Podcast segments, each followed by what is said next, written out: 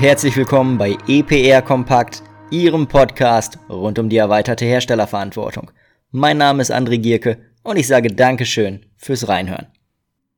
In der heutigen Episode geht es kurz und knackig um den grünen Punkt.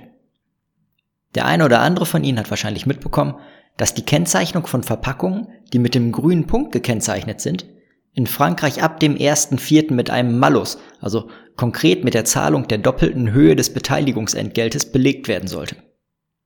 Warum? Weil die Kennzeichnung irreführend sei. Das Ziel war dementsprechend, dass die Kennzeichnung mit dem Symbol nach und nach vollständig vom französischen Markt verschwindet. Hierzu gibt es zwischenzeitlich aber ein Update. Und zwar hat der grüne Punkt gegen die Diskriminierung der Marke geklagt. Und das oberste französische Verwaltungsgericht hat dem Eilantrag zur sofortigen Aussetzung der neuen französischen Kennzeichnungsverordnung für Verpackungen stattgegeben.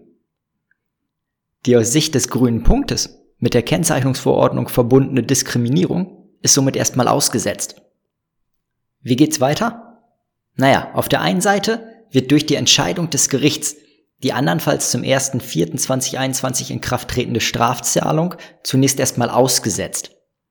Und zudem schließt sich nun ein sogenanntes Hauptsacheverfahren an, in dem über das weitere Vorgehen entschieden wird. Und in circa 10 bis 18 Monaten wissen wir dann mehr.